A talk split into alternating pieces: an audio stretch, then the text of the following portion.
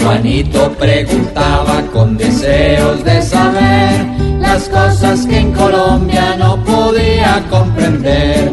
Juanito, si tú quieres, puedes preguntarnos ya, y al final cada cosa muy clara te quedará.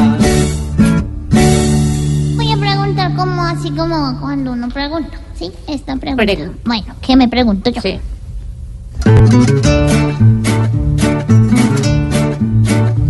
Lo que hizo la corte, hoy quiero saber yo de la chuzada Uribe, si fue legal o no. Uy, Juanito, pero usted últimamente está tremendo, sí, sí, tremendo. Hace sí, unas preguntas.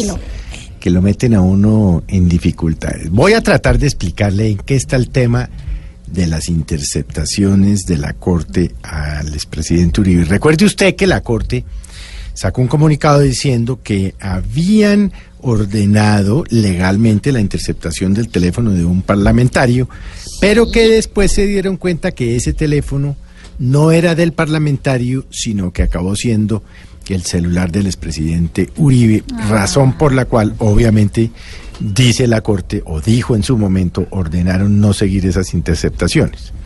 Ahora bien, ¿son legales o son ilegales?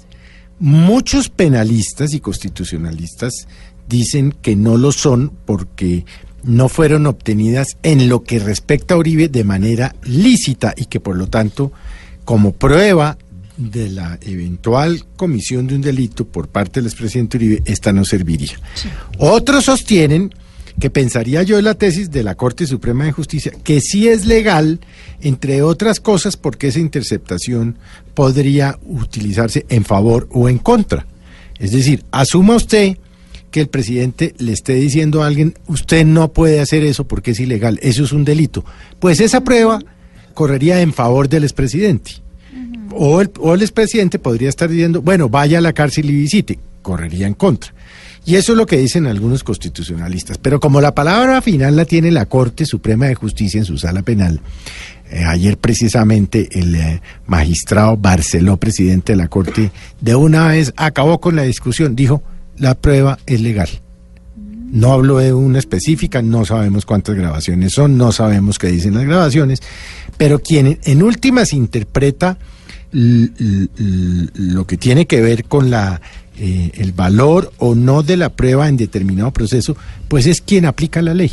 Para la Corte, estas interceptaciones son legales porque fueron ordenadas de manera legal mediante un auto de la Corte al teléfono de un parlamentario que a la sazón resultó siendo otro teléfono. Eso no la vuelve legal por sí mismo. Así pues, Juanito, que mm, la discusión está cerrada. Claro, yo entiendo que la senadora Paloma Valencia, la señora Cabal, la señora Guerra, mean, los parlamentarios del uribismo digan que qué horror, que qué inmoralidad, algunos colegas, que qué horror, que la ilegalidad, que no sé qué. Ah, porque fungen de abogados. Muchos de ellos no han pasado ni siquiera por una facultad, pero eso sí, son juristas, ¿no? Pues dejen que los juristas resuelvan. Han sido los magistrados de la Corte Suprema jueces con más de 30 años de experiencia, ¿quién ha determinado que la prueba legal? Luego, entonces, Juanito, ¿para qué nos quedamos en esa discusión? Lo que fue, fue. Toca sí, señor.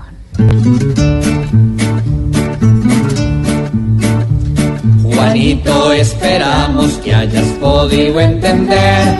Mañana nuevamente nos volveremos a ver.